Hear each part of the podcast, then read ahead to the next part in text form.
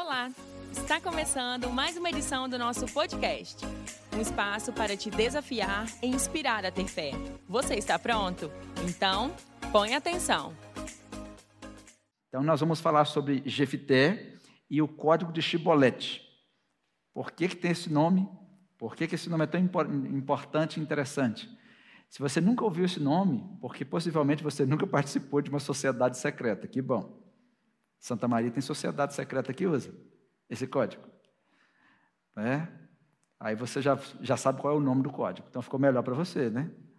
Então você adicionou uma palavra aí no seu vocabulário. Mas é um código bíblico. Né? Você pode ter esse código na sua família. Fala assim, olha, esse aqui é um código da família.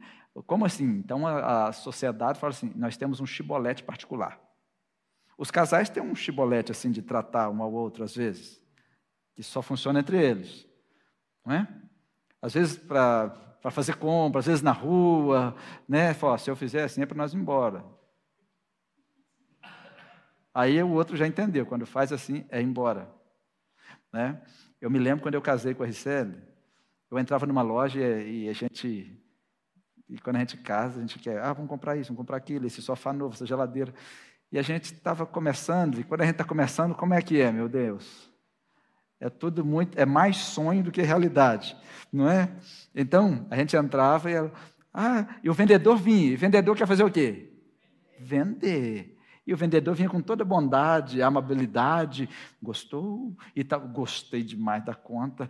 E, e aí? Ela falava comigo, e aí, meu bem? E eu falava assim, não, é, sabe, sabe, tipo cliente brasileiro, a gente volta aí depois. Né? Quem já falou isso alguma vez na vida? E volta? E a gente acaba caindo nessa. Então, nós fizemos um, um chibolete. Né? Passou, olha, quando eu falar assim, vê com ela, ela que decide, se ela quiser, ela leva, você sabe que é para nós ir embora. então, era o nosso chibolete. Então, até hoje, a gente chega na loja e tal, gostou, meu bem? Aí ela, gostei. Aí o vendedor vem para onde? Para cima de mim, tal, ela gostou. Sim, meu bem, se você gostou, olha, se ela gostou e ela quiser levar, ela que decide. E ela já sabe o quê?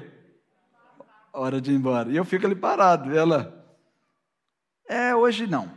Obrigado. Eu não, já que ele deixou comigo, eu não, não vou querer levar. E a gente sai. Me dá uma paz tão grande. Não é? Mas é um chibolete nosso. Alguém tem algum? Hora de fazer, não? A gente tem essas coisas aí. Mas vamos voltar para o nosso assunto aqui de Jefté. Eu quero dizer para você que a mensagem de Jefté é uma das mais lindas que existe.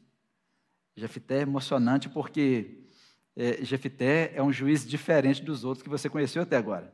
Se você estudou a história de Gideão, você sabe que Gideão teve 71 filhos. E entre os filhos dele, tinha um que era filho de uma concubina, ele era um filho bastardo, o nome dele é Abimeleque. Abimeleque queria reinar, ele queria ser líder, mas Deus não chamou Abimeleque. Ele então se se levantou como um pseudo-rei de Siquém, contratou pessoas e matou todos os seus irmãos para reinar. Matou 70 irmãos dele. É um bom irmão, não? Então Deus trouxe juízo sobre ele. Ele era um, um, uma pessoa difícil. Mas também Gileade teve um filho e esse filho também era bastardo. O nome dele era Jefté. Ele era filho de uma prostituta. Então eu quero compartilhar a história de Jefté. Pode ser que você que está em casa, ou você que está na experiência de streaming, seja um tipo de pessoa assim. Talvez nós que estamos aqui também. A gente fica assim, se menosprezando, nós mesmos nos menosprezamos, porque nós não sabemos como Deus nos trata. Então a história de Jefté é uma história que de Deus resgatando as pessoas que acham que não são nada. Como é que Deus nos trata? Abra sua Bíblia, deixa aberta no livro de Juízes. Você que está comigo assistindo, ouvindo, você pode pegar sua Bíblia depois em casa ou só nos ouvir mesmo. Né? Juízes capítulo 10, nós vamos começar em versículo 6. Deixa sua Bíblia aberta e sempre traga o seu caderninho. Vai que Deus joga luz em uma parte especial para você. Estamos aqui para estudar a palavra do Senhor, não? Mais uma vez os israelitas fizeram o quê? O que o Senhor reprova. serviram aos Baalins, às imagens de Astarote, aos deuses de Arã, aos deuses de Sidom, aos deuses de Moabe, aos deuses dos Amonitas e aos deuses dos filisteus. Que povo difícil, meu Deus.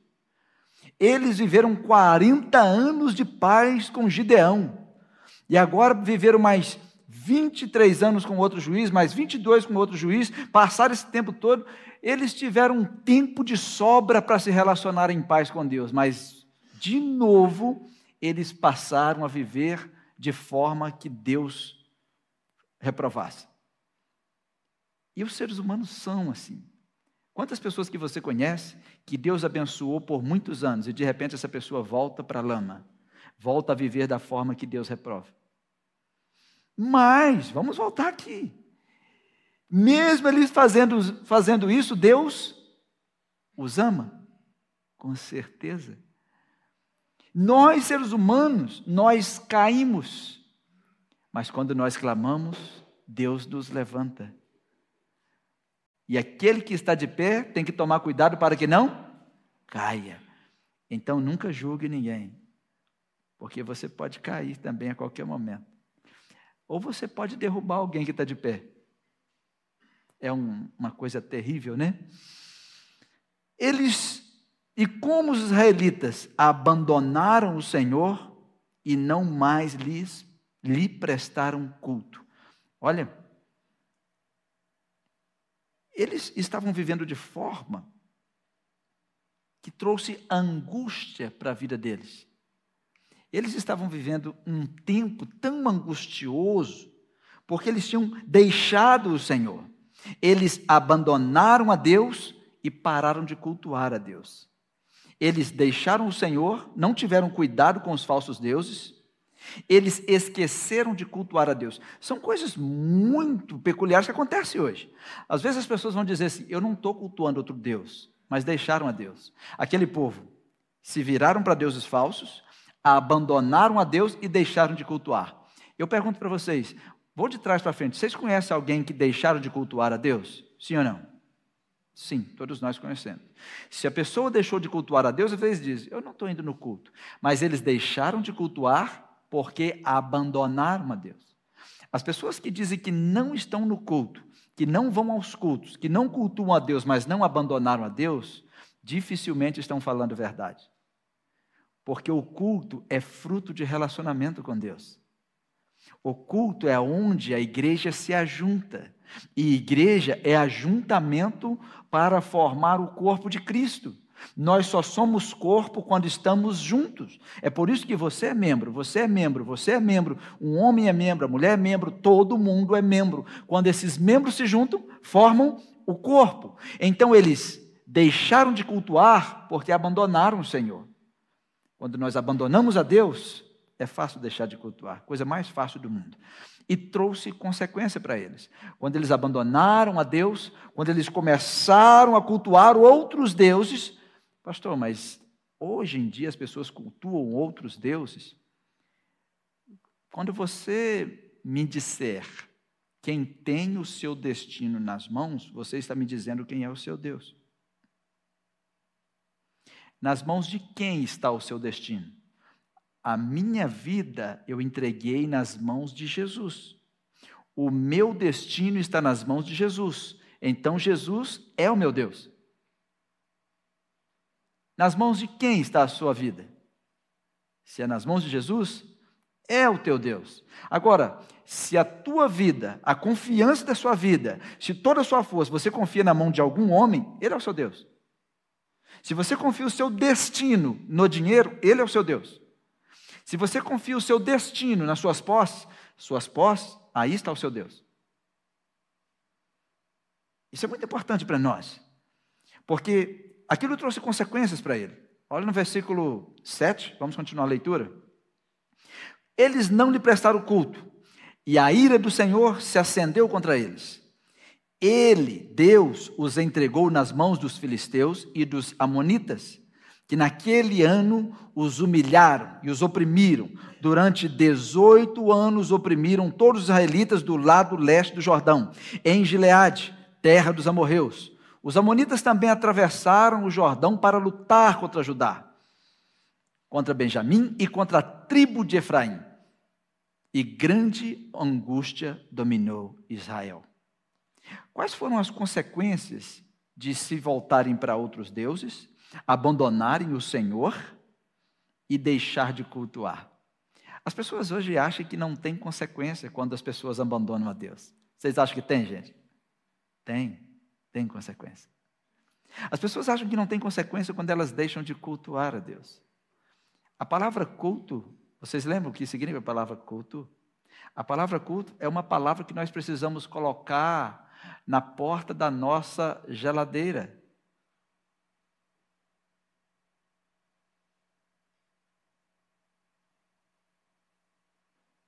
A palavra culto é latreia. Latreia é serviço sagrado.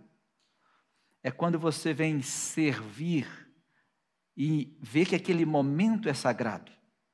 Vê que o que você está fazendo é sagrado. Por que é sagrado? Pertence a Deus.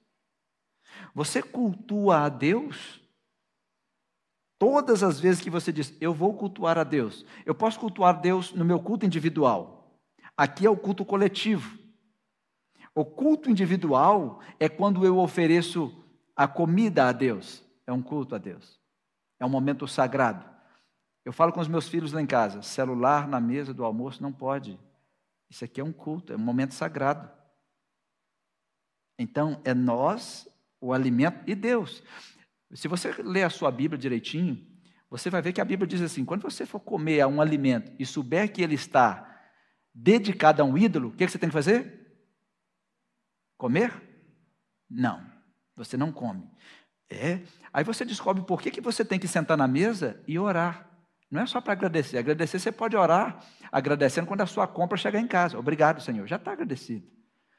Mas ali, quando você ora para comer, as pessoas olham, às vezes nós estamos no restaurante, lanchonete, um hambúrguer, levanta um hambúrguer para cima. né? Aquele pezão de alface para cima, obrigado, Senhor. É, hoje tinha uma pessoa lá em casa e eu estou mais a lá na área de serviço orando, né? Aí ele falou, você estava orando? Eu falei, estava agradecendo a Deus ali na, na área de serviço.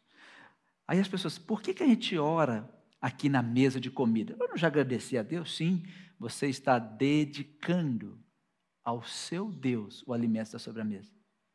Cada um dedica ao Deus que o destino está nas suas mãos. Então, quem tem ídolos, dedica àquele ídolo da forma deles. Por isso que a Bíblia diz: se você souber que foi dedicado a um, a um ídolo, a um Deus, não come não.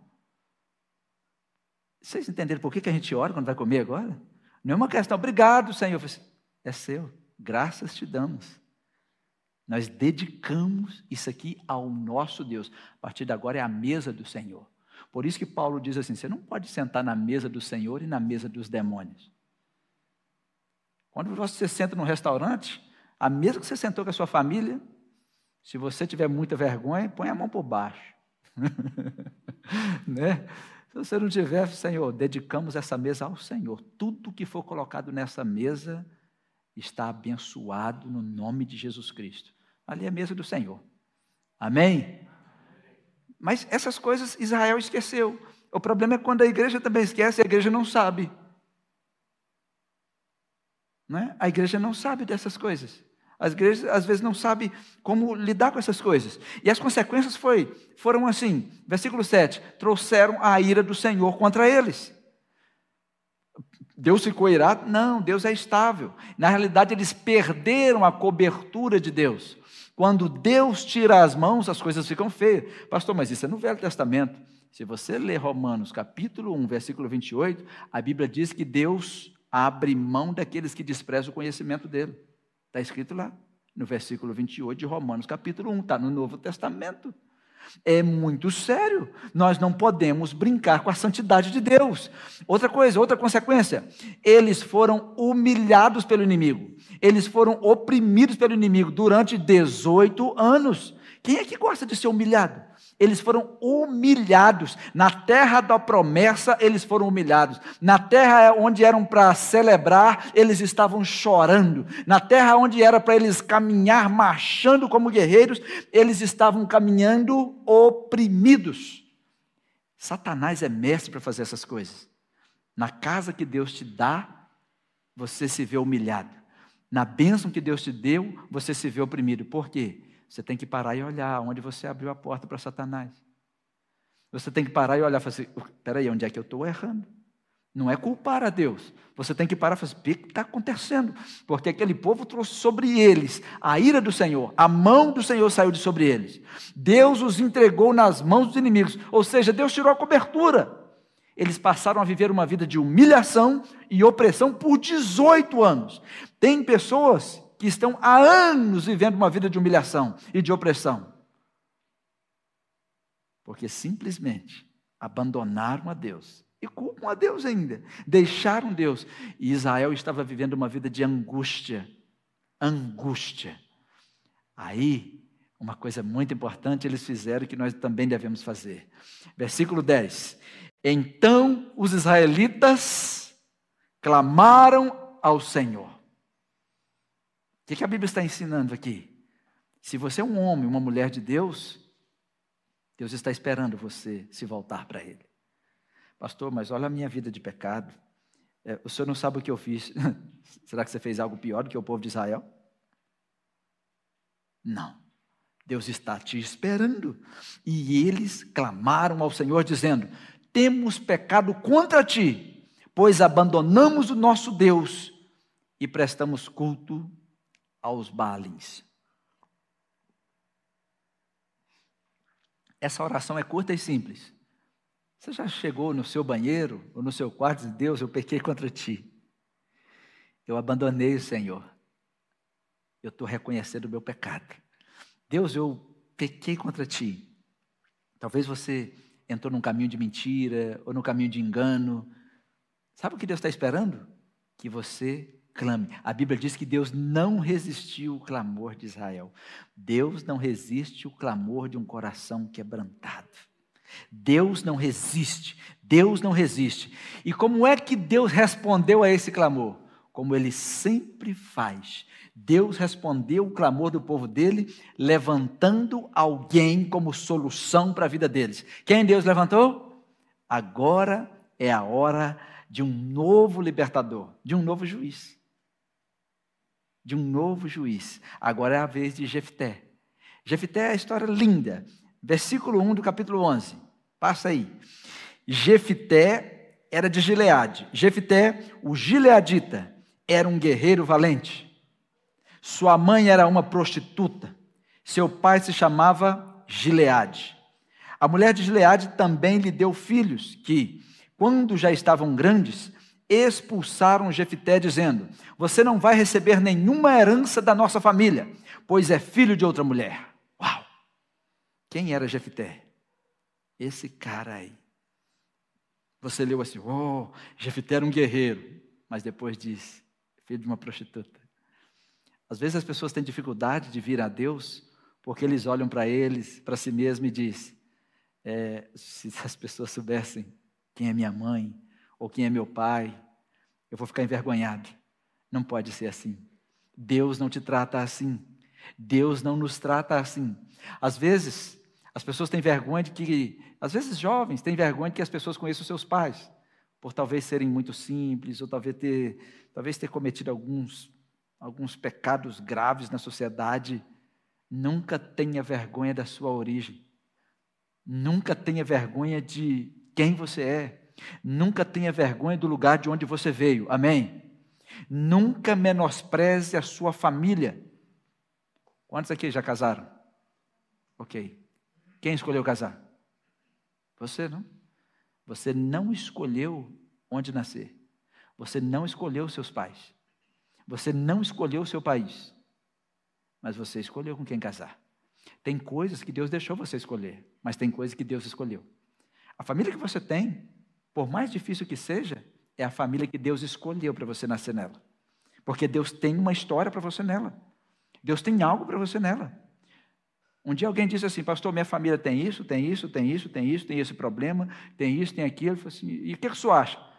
Você vai ser um grande líder. Por quê? Tudo que você vai encontrar lá fora, Deus colocou dentro da sua família, para você já sair forte daí de dentro. É verdade. Se eu perguntar para você assim, quem era Jefité? Você já começa respondendo, lendo o capítulo 11. Jefité, ninguém sabia, somente Deus sabia que ele era um escolhido. Jefité, mesmo sendo um guerreiro valente, ele não teve vida fácil. Ele era um escolhido. E quando Deus separa alguém, pessoa separada por Deus não tem vida fácil. Jefité era filho de Gileade, só que com uma prostituta. Ele era um filho bastardo. Os irmãos não gostavam dele. Os irmãos não queriam que ele tivesse parte na herança. Os irmãos dele não queriam ele por perto. Ele tinha tudo para entrar em depressão. Ele tinha tudo de talvez pensar em tirar a própria vida, mas não tem isso na Bíblia. A Bíblia diz que ele era um guerreiro e ele era valente. Ele foi um menino que cresceu sendo rejeitado por sua família. Quando grande, ele foi rejeitado por seus irmãos. E quando os irmãos dele o expulsaram, ele não lutou com os irmãos dele.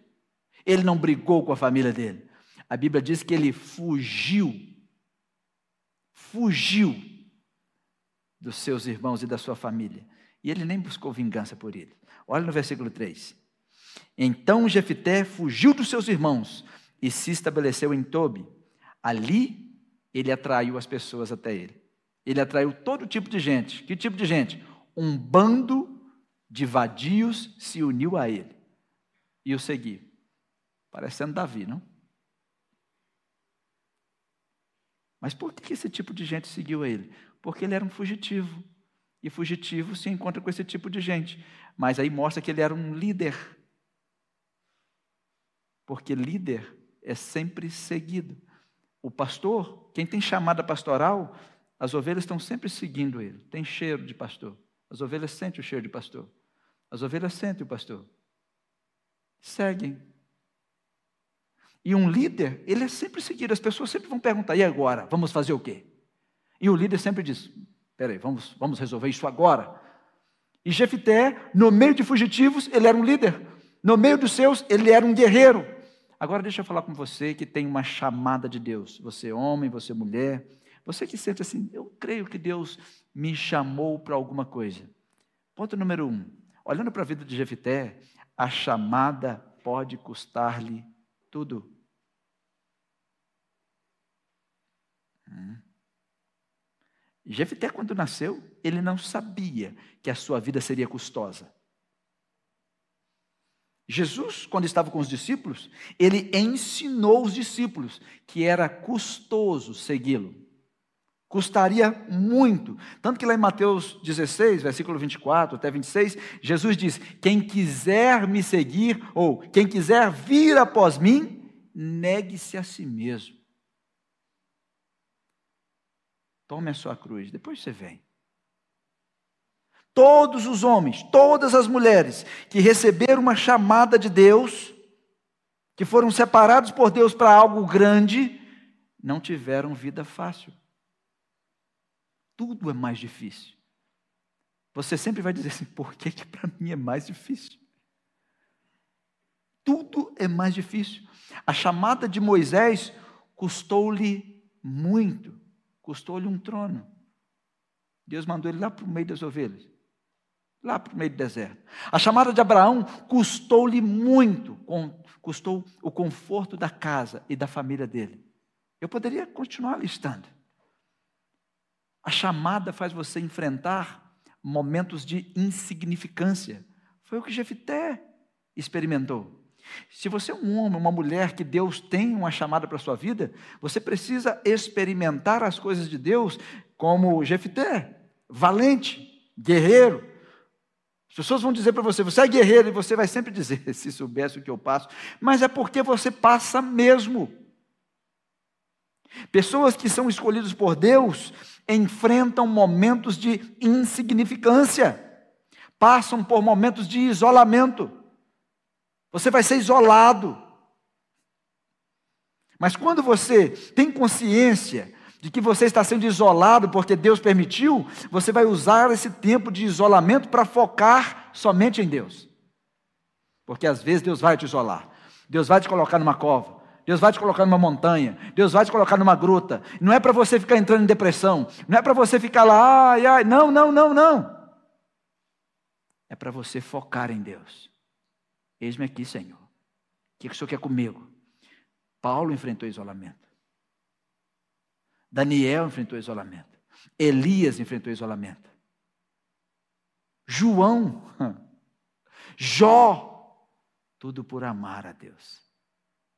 Talvez eu falo com você e você diz, ah, pastor, eu vivo muito, muito isolado.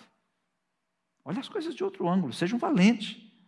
Outra coisa que Jefité sabia, quando ele, depois que tudo passou, é que a vida de, de, de Jefité mostra que aquelas pessoas que Deus está preparando para coisas grandes não caminharão desimpedidos. Não tem estrada livre quando Deus tem algo para você fazer. Sempre vão ter muitos obstáculos. Não é para te enfraquecer, é para desenvolver a sua força. Moisés enfrentou obstáculos. Josué enfrentou obstáculos. Não preciso citar todos, senão eu vou citar a Bíblia toda para vocês. Tanto que você vai ler Hebreus e a Bíblia diz: o que dizer de Jefté? Está lá tudo que eles enfrentaram. Não ficaram com medo do fio da espada, não ficaram com medo do fogo, não ficaram com medo de nada, porque sabiam que homens e mulheres de Deus, que estão sendo preparados para fazer algo para Deus, nunca caminham desimpedidos. Então aprenda a passar pelos seus obstáculos. Aprenda a superar os seus obstáculos. Entenda, isso não é para te parar, isso é para te fortalecer. Amém. Porque você não pode ser um inimigo de Deus. Você precisa passar pelos obstáculos e vai identificar os inimigos da cruz. Jefité era um valente e valentes, eles respondem de forma diferente. Quando, quando eles clamaram a Deus, Deus respondeu. Mas deixa eu contar para você que vocês não devem ter prestado atenção na leitura anterior, é que os irmãos de Jefité expulsaram Jefité. Então Jefité saiu de Gileade e ele foi embora para uma terra distante, chamada Tobi. Mas quando o negócio ficou feio em Israel, quando os inimigos se levantaram, estava ali humilhando eles, estava ali massacrando eles, quando o rei, os amonitas estavam ali, fazendo eles viver dias de angústia, porque todos eles estavam desviados. Tinha um homem servindo a Deus, como é que era o nome dele? Jefité. Ele tinha tudo para não servir a Deus. É, meus irmãos me expulsaram. Ele não disse isso. É, eu fui tirado da minha terra. Não, a Bíblia diz que ele fugiu para não ferir os irmãos dele. A Bíblia diz que ele fugiu para não brigar com os irmãos dele. Um homem de Deus, uma mulher de Deus, sempre age diferente do mundo. Abimeleque, o filho de Gideão, matou todos os irmãos dele. Gideão já estava morto. Mas Gideão tinha um legado, Abimeleque acabou com aquilo. Agora, eu estou falando de um homem que tinha tudo para fazer como Abimeleque fez, mas o coração dele era do Senhor. Abimeleque era bastardo, Jefité também era bastardo. A diferença é que Jefité era cheio de Deus. O que você vai fazer depende do quanto de Deus você tem na sua vida. As pessoas se levantaram contra Jefité, expulsaram Jefité, e agora eles estavam precisando de um líder. Agora eles estavam precisando de um libertador. Qual deles? Olhem só, olhem para mim. Os mesmos que tiveram forças para expulsar Jefité, não tiveram força para expulsar o inimigo, os amonitas. Às vezes as pessoas que tiveram força para te ofender, não vão ter forças quando eles estiverem ofendidos. E Deus vai levantar você para cuidar deles. Tem coragem? As pessoas que te ofenderam, te machucaram, vai chegar um dia que eles vão precisar de você para sarar as feridas dele. E Deus vai falar o que com você? Vai lá. Para fazer isso, tem que ter o coração de Jefité. Mas se você não tiver o coração de Jefité, o que, é que você vai dizer? Não, eles me expulsaram, eles foram maus comigo, eles me machucaram, eles, eles. Jefité falou com eles também. No texto diz Jefité assim: vocês agora estão me chamando, né? Vocês me expulsaram e estão me chamando. O que é que vocês querem comigo? É fácil ser Jefité? Não, é fácil falar de Jefité.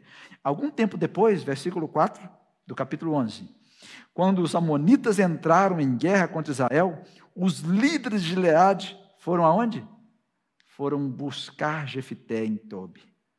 Venha, disseram, seja nosso líder, seja nosso comandante, para que possamos combater os amonitas. Hum? Sabe o que esse texto me ensina? É que um dia as pessoas que te expulsaram vão precisar de você. E Deus vai mandar te chamar. E quando Deus mandar te chamar, faça o favor de ser um representante de Deus de ser um homem de Deus, de ser uma mulher de Deus. Porque aqueles líderes foram lá e disse: venham, seja nosso líder. Eles reconheceram que sem Jefité eles não poderiam vencer. Mas quem dirigiu o coração deles para ir até Jefité? Foi o próprio Deus. Sabe uma coisa? Jefité estava longe deles, mas eles não tiravam os olhos de Jefité. Eles sabiam aonde Jefité estava. Eles sabiam quem era Jefté. Eles sabiam quão valente ele era. Só que Jefté tem algumas coisas que você pode aprender com ele, que eu aprendi com Jefté também. Primeiro, Jefté não permitiu que suas circunstâncias destruíssem a sua vida. Talvez você está comigo aqui e está deixando as circunstâncias ao seu redor destruir sua vida. Porque alguém se levantou contra você, alguém quis machucar você, alguém se levantou contra a sua família, ou contra o seu ministério, e você acha que isso vai te destruir. A vida treinou Jefité. E os obstáculos é para treinar você. Fica firme. Quando você não conseguir pular, passa por baixo. Agora, melhor ainda, se você perceber que não vai conseguir pular, arruma uma tropa para correr com você e fala: quando eu estiver correndo, me joga. Mas você vai cair lá do outro lado. pelo menos eu atravessei. É ou não é, gente? Não tem hora que você passa um obstáculo do outro lado, você está todo machucado. Mas a questão é: eu estou machucado porque eu passei. O que, que eu estou querendo dizer? É que os obstáculos às vezes nos machucam muito, mas machucado Sara. Mas se você não passou obstáculo, você perde. Você prefere ficar machucado e sarar ou perder? É melhor ficar machucado e sarar. Por isso que a Bíblia está cheia de uma frasezinha assim: ao que vencer, ao que vencer, quem vencer, aquele que vencer, ao que vencer, porque Deus espera que o seu povo vença. Que vencer. A vida treinou Jefité. Olha para quem está do seu lado e diga: para de ficar atrás do obstáculo. Se você não conseguir pular, é só pedir que eu te jogo.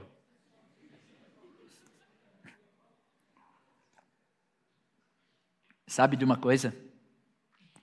É que Jefité não era o líder de Israel, não era o líder dos gileaditas.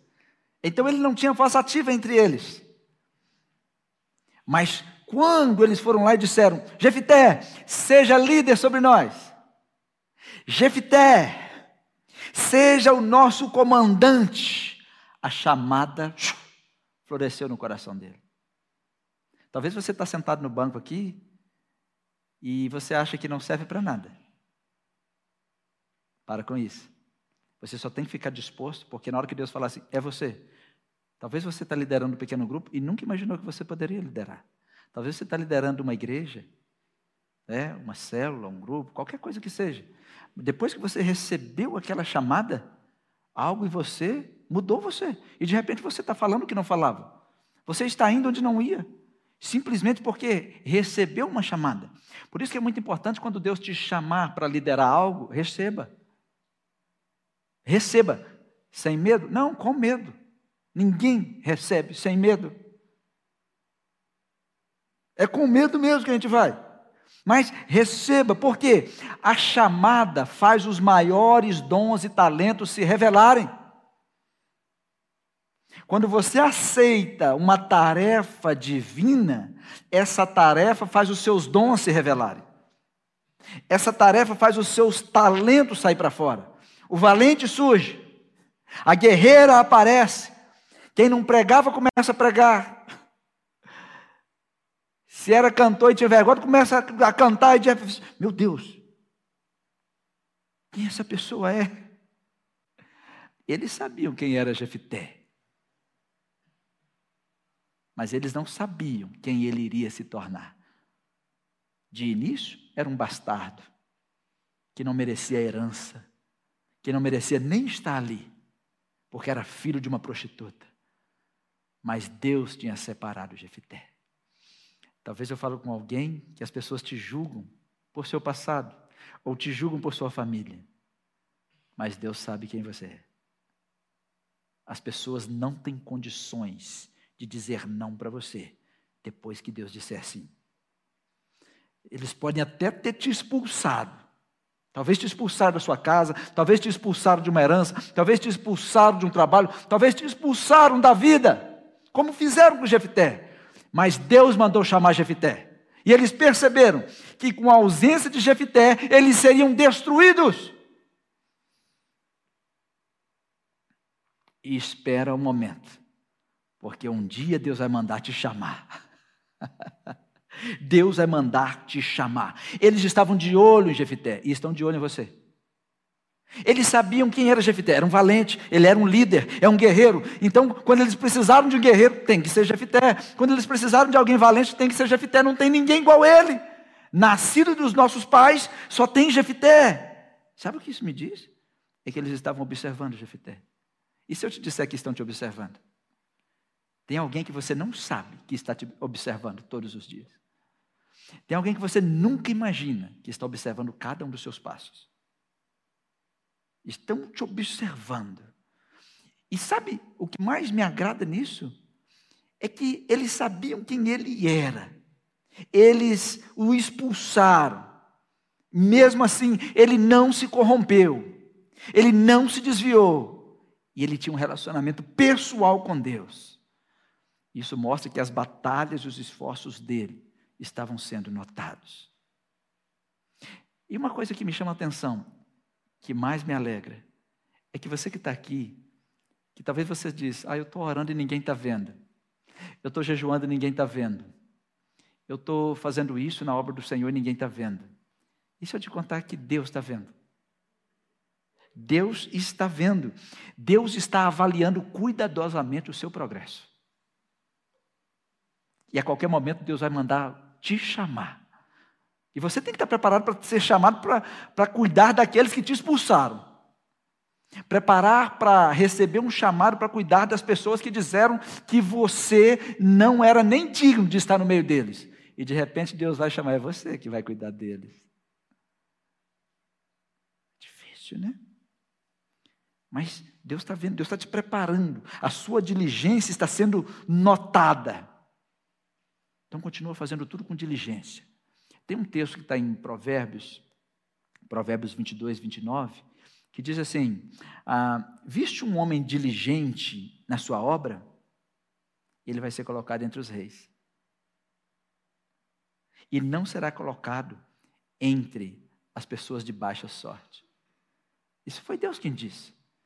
Sabe o que a Bíblia está dizendo? Deus está com um olho na vida dos diligentes.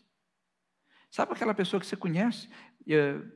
Tem um, tem um parente meu que ele foi criado lá na grota, igual eu mesmo. Né? Lá na grota, igual eu. E a gente cresceu na mesma igreja, brincando, tocando. E eu fui à Central de Minas esses dias e minha sogra falou assim: Você não sabe o que Fulano está fazendo? Eu falei: O quê? Ele está trabalhando na loja tal, uma, uma rede nacional, muito conhecida, né? Eu falei, isso é verdade?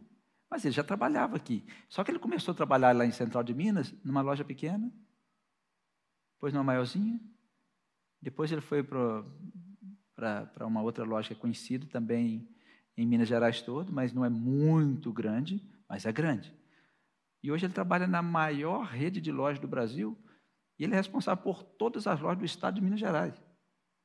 Até eu falei assim: hã? Verdade? Ele ainda fala uai? É, em Minas Gerais todo mundo fala uai. Sabe de uma coisa? Eu penso que talvez ele nunca imaginou que lá em Central de Minas alguém estivesse olhando para ele.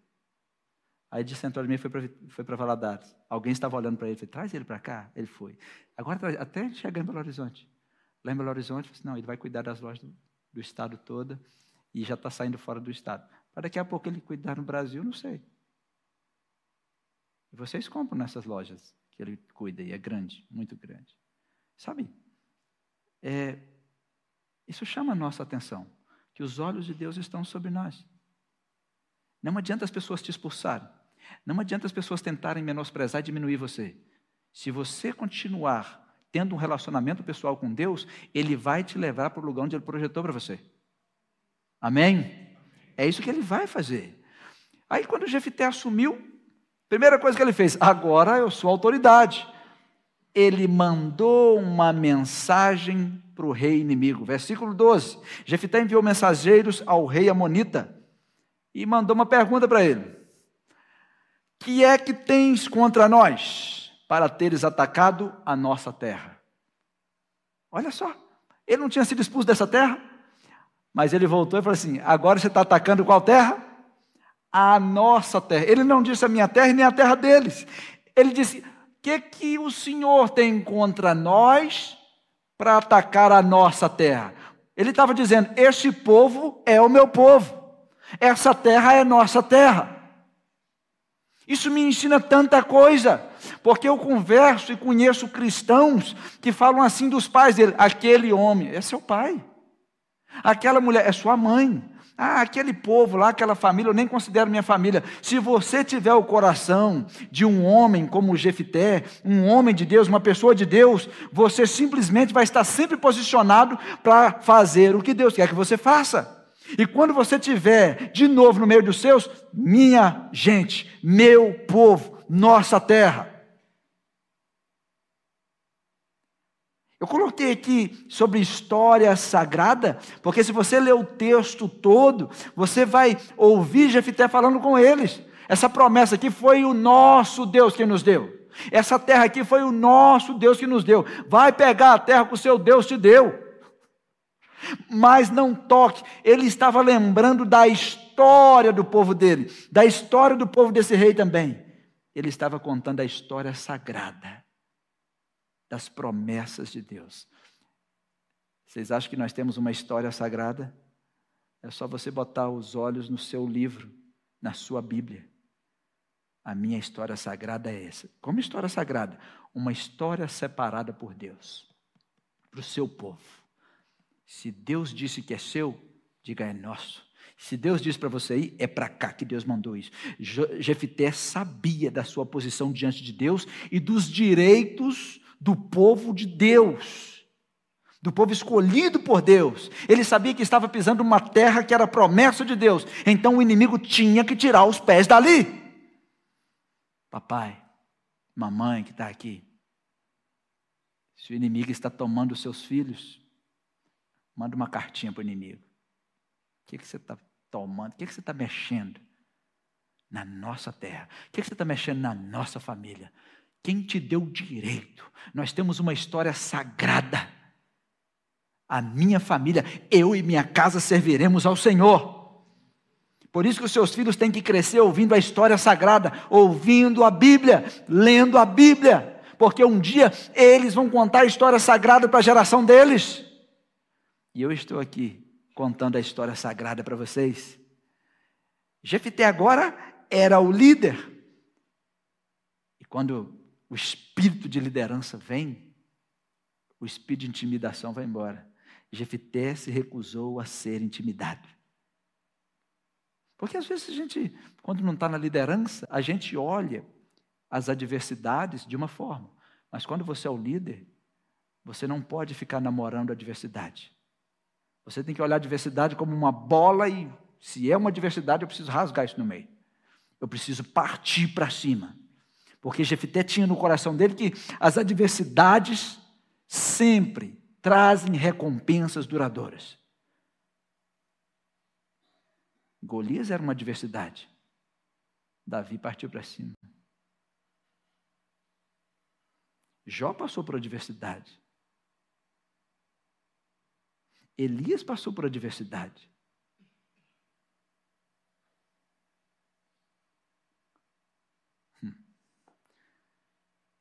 Dependia inteiramente de Deus.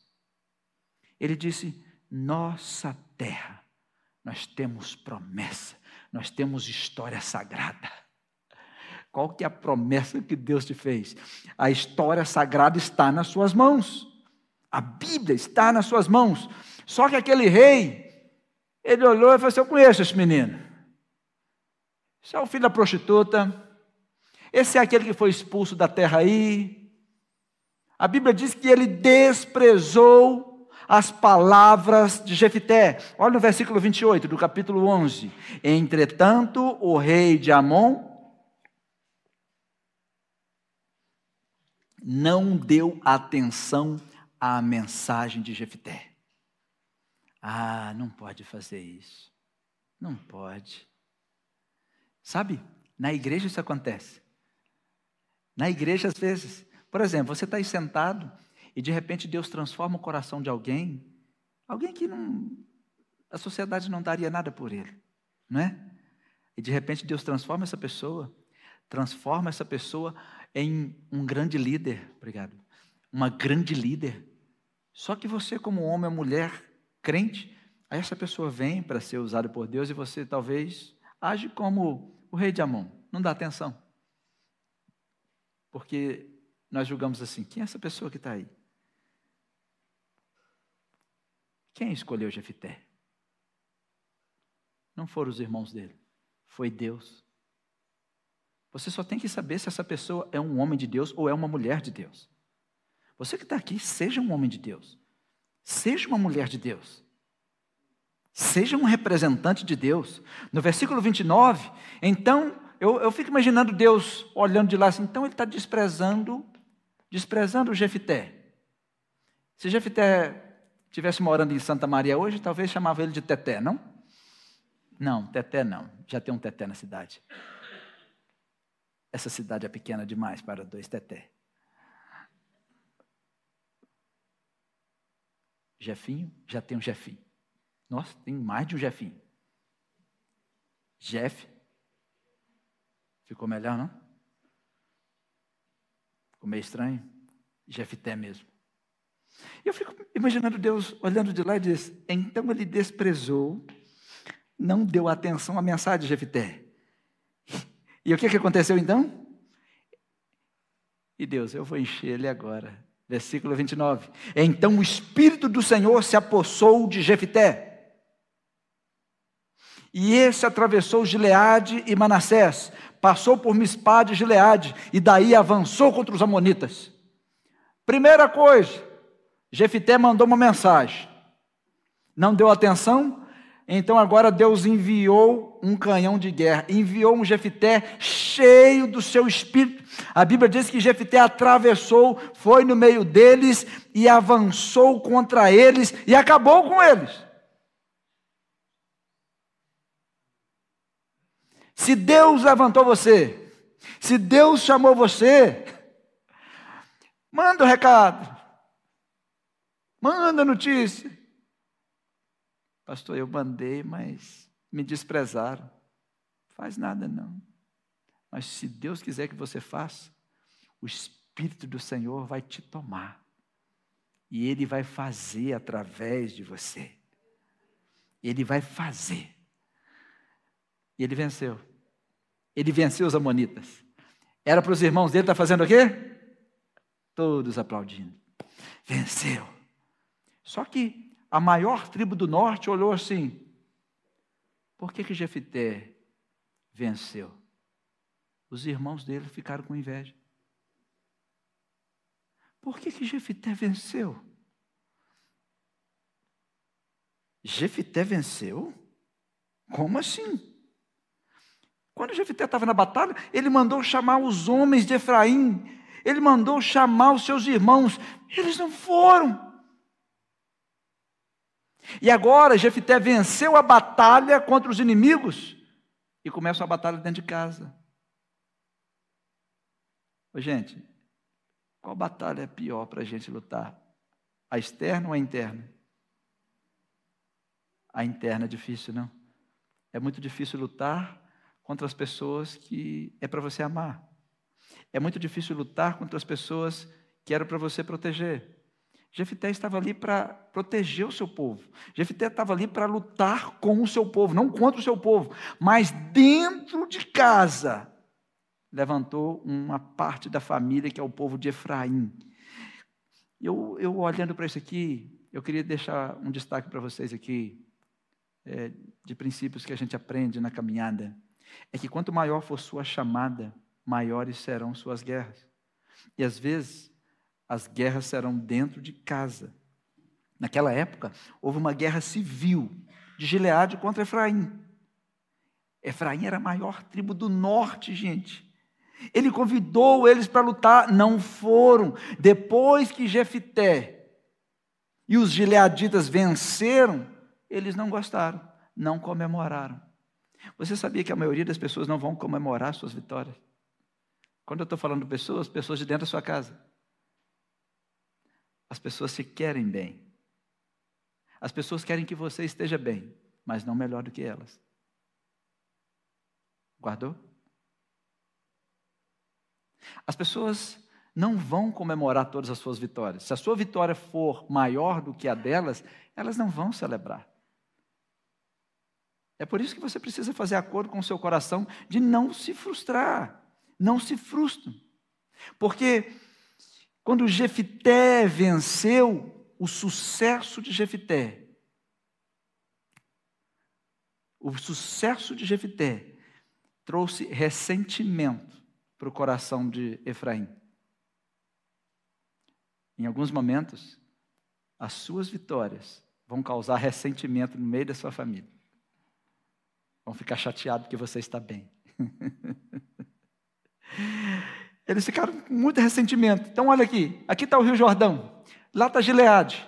Então, o pessoal de Jefté, per, perdão, o pessoal de Efraim, atravessaram o val, o val do Rio Jordão. O val do Rio Jordão é o lugar mais raso. Eles atravessaram o lugar mais raso, 10 mil, 30 mil, 40 vezes. Foram passando, foram passando para ir lá para queimar Jefité dentro da casa dele e para destruir Jefité porque ele venceu sem eles. Eles não quiseram lutar, mas não aceitaram a vitória de Jefité sem eles. Como assim? Você vai receber honra sem nós? Olha no versículo 1 do capítulo 12. E nós estamos finalizando quase aqui. Quando vi que vocês não. Perdão. É, Juízes 12, versículo 1. Os homens de Efraim foram convocados para a batalha. Eles foram convocados? Sim. Dirigiram-se para Zafon e disseram a Jefité: Por que você foi lutar contra os amonitas sem nos chamar para irmos juntos? Agora vamos queimar a sua casa e você junto. Você já imaginou? Talvez eu falo com alguém que já ouviu isso de alguém da sua família. Era a família dele falando com ele. Como assim? Você venceu sem nós?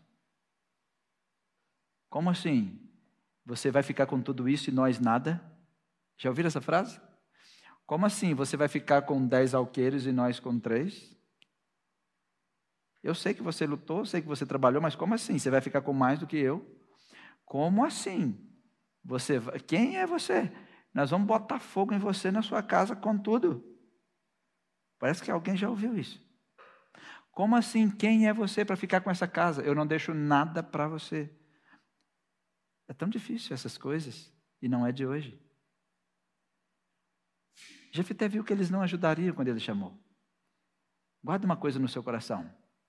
A vitória causa ressentimento em quem inveja o seu sucesso. A sua vitória causa ressentimento em quem inveja o seu sucesso. Na minha casa, eu falo com a minha família, falo assim, não fica postando nada que a gente faz. Não, não é que vocês não devem postar, cada um tem seu jeito de viver a vida. E às vezes meus filhos falam assim: por que não, pai? Quando você vive coisas boas, você pode despertar ressentimento em quem não fica feliz com você. Então vamos viver coisas boas só nós. Tem pessoas que não vai ficar feliz se você for num parque e postar que você está numa piscina. Você acha que vão comemorar? Não vão. O seu sucesso causa ressentimento em quem tem inveja de você. E o invejoso não quer ter o que você tem. O invejoso não quer que você tenha. É simples assim. O invejoso sente dores quando vê você crescendo. É por isso que é melhor você ter uma vida mais privada, porque ela dura mais e você vai ter menos dores. Vai ter menos perseguição. No versículo 3, olha a palavra de Jefité para os irmãos dele, os efraimitas: Quando vi que vocês não ajudariam, arrisquei a vida e fui lutar sozinho contra os amonitas. E o Senhor me deu a vitória sobre eles. E por que vocês vieram para cá hoje? Para lutar contra mim. Não respondam. Você que está em casa também não precisa responder porque eu sei que muitos de vocês, se não passaram, vão passar por isso. Você às vezes vai chamar as pessoas da sua família para te ajudar e eles não vão te ajudar. E os familiares, às vezes, quando você precisa muito, são os que menos aparecem. Eles não apareceram para ajudar. E Jefité diz: Eu arrisquei a minha vida, e você talvez já arriscou a sua vida para lutar pela família que te maltrata. E ele disse: O Senhor me deu a vitória. E eu sei que alguns de vocês estão vivos porque o Senhor te deu vitória.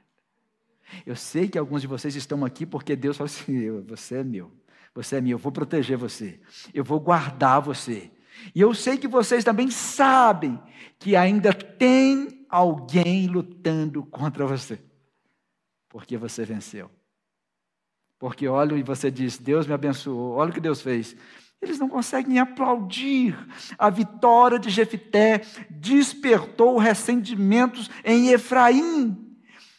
Eles desprezaram o próprio irmão porque ele teve sucesso. A sua vitória pode trazer desprezo das pessoas que você esperava aplauso.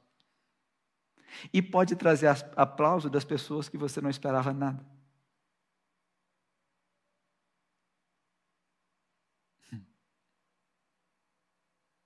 Talvez você comprou um carro novo e as pessoas fingiram que nem viram, mas viram.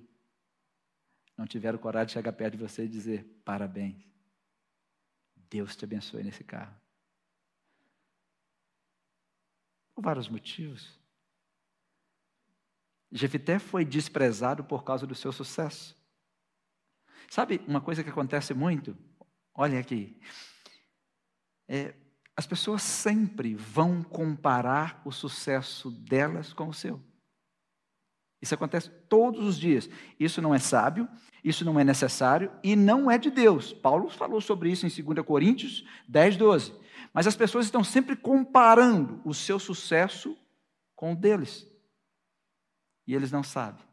Eu sei que muitos de vocês aqui estão tendo sucesso na vida, sucesso profissional, sucesso emocional, né, sucesso espiritual. Mas as pessoas não sabem como é que funciona o sucesso.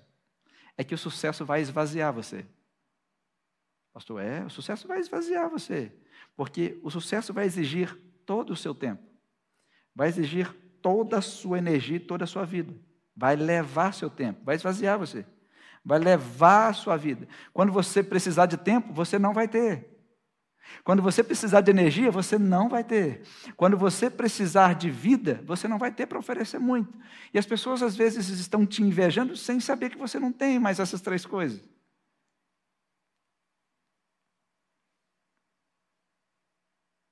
As pessoas olham para suas vitórias diferentes. Quando você olha para suas vitórias, diga que não, mas vocês vão dizer que sim, porque é assim que funciona. Quando nós olhamos para as nossas próprias vitórias, a gente vê lágrimas, a gente vê dores, a gente vê lutas, mas os outros não veem assim. As pessoas não estavam lá quando você estava chorando, elas simplesmente estão olhando o resultado da sua vida. As pessoas não estavam lá quando as suas mãos estavam machucadas. As pessoas não estavam lá quando você estava experimentando crises, quando você estava sendo ameaçado, mas elas estão te invejando. As pessoas não estavam lá quando você virou à noite. Estavam? Mas eles vão olhar para você e vão te criticar. Está achando que é melhor do que eu. Você sabe que não é. Você sabe que não é. Né? Jefité é fantástico, porque se a gente olhar para Jefité, a gente aprende tanta coisa. A forma de enxergar as vitórias eram diferentes. Quando Jefité olhou para a sua vitória, ele viu responsabilidade. Os irmãos viram recompensa. E é assim com você. Quando você olha para as suas vitórias, às vezes você abriu o seu negócio, às vezes você começou no novo emprego, às vezes você conseguiu uma conquista, e as pessoas estão olhando a recompensa, mas você viu que aumentou a sua responsabilidade. Jefité via responsabilidade e eles viam recompensa. Jefité enxergou o custo e eles viam compensação. É assim que as pessoas. Jefité enxergou as lágrimas, enxergou o sangue, ele enxergou o tempo em que ele foi expulso da sua própria casa, da sua família, ele enxergou tudo isso. Mas aqueles que estavam com inveja dele só viu o triunfo. Eu sei quando vocês chegaram lá e você olhou para trás, é, só eu sei quanto custa estar aqui. Ninguém sabe quanto custa ser você. Ninguém sabe quanto custa para você estar aqui. Quando você estiver dentro do plano de Deus e quando você começar a viver os dias de vitória que Deus tem através da sua vida, você se torna um alvo Jefité se tornou um alvo dos próprios irmãos efraimitas. O problema é se tornar um alvo de quem anda com você. Essa foi a tristeza de Jefité. O vazio de Efraim foi exposto com a força de Jefité. A sua força expõe a fraqueza dos outros. A sua sabedoria expõe a tolice de outros. E na realidade, se as outras pessoas forem mais inteligentes, assim, eu preciso aprender com você. Mas eles não fazem isso. Eu preciso combater com você. É assim que fazem. Quando você encontrar alguém que expôs a sua tolice, não sai de perto, não. Aprende com ela. Porque aí você diminui sua tolice. Porque todos nós temos tolice. Quando você estiver diante de alguém que expõe a sua fraqueza, fica perto dessa pessoa. Ela te torna mais forte. Mas nós fazemos o quê? Queremos combater esse tipo de pessoa. E o vazio de Efraim foi exposto por causa da valentia de Jefté. E eles não gostaram. Aquela foi uma crise familiar, uma crise dentro de casa.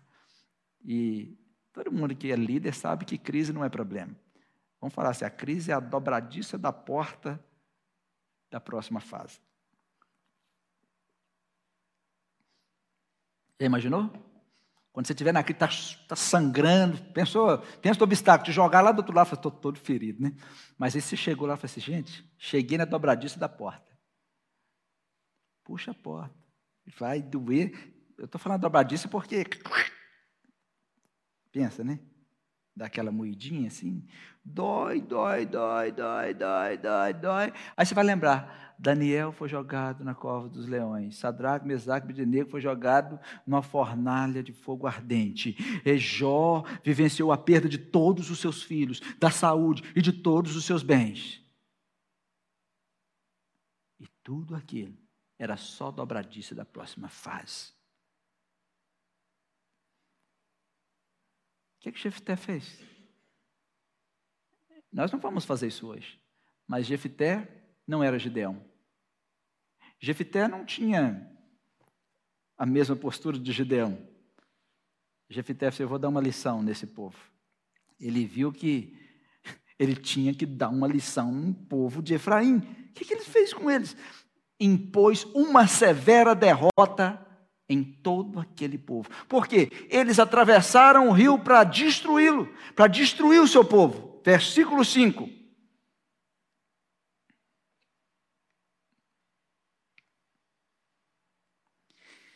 Os gileaditas tomaram a passagem do, do Jordão que conduziam a Efraim. Olhem aqui para mim.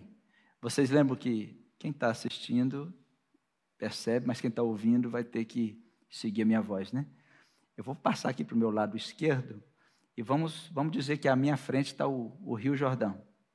E do outro lado está o povo de Gileade. Então o povo de Efraim atravessou no Val do Jordão, na parte rasa. Vamos acabar com vocês.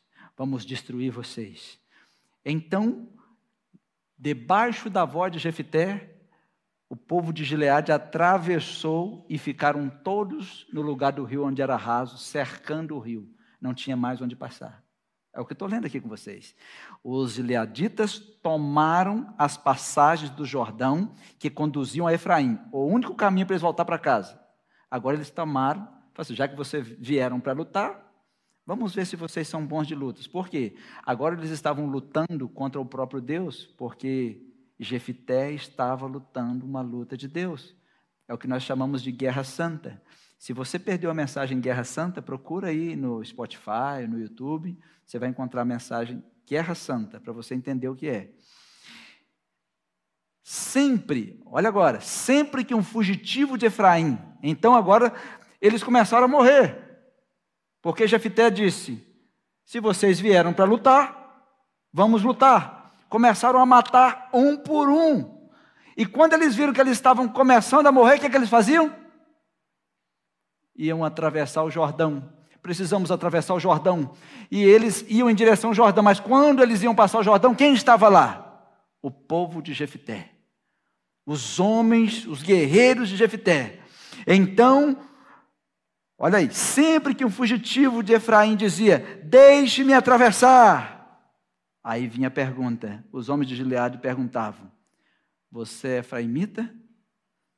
Se respondesse que não, então eles poderiam passar. Mas eles precisavam dizer um código, e o código era secreto. Qual era o código? Qual era o código? Chibolete. Eles não sabiam falar chibolete. Pastor, mas por que, que eles não sabiam? Eles viveram muito tempo fora do seu povo. Eles estavam conversando de outra maneira. Já viu quando uma pessoa vai para os Estados Unidos e fica muito tempo lá e volta com a língua meio enrolada? Vocês perceberam comigo como foi? Já viu quando uma pessoa vai para, São Paulo ali, mais para o lado de São Paulo, né? Aí sai daqui do Espírito Santo, abre a porta, me dá o boné. Quando volta, aí, mano, Abre a porta aí, certo? Pega a bombeta aí para me colocar na minha cabeça, mano. Tipo assim, né? Morou.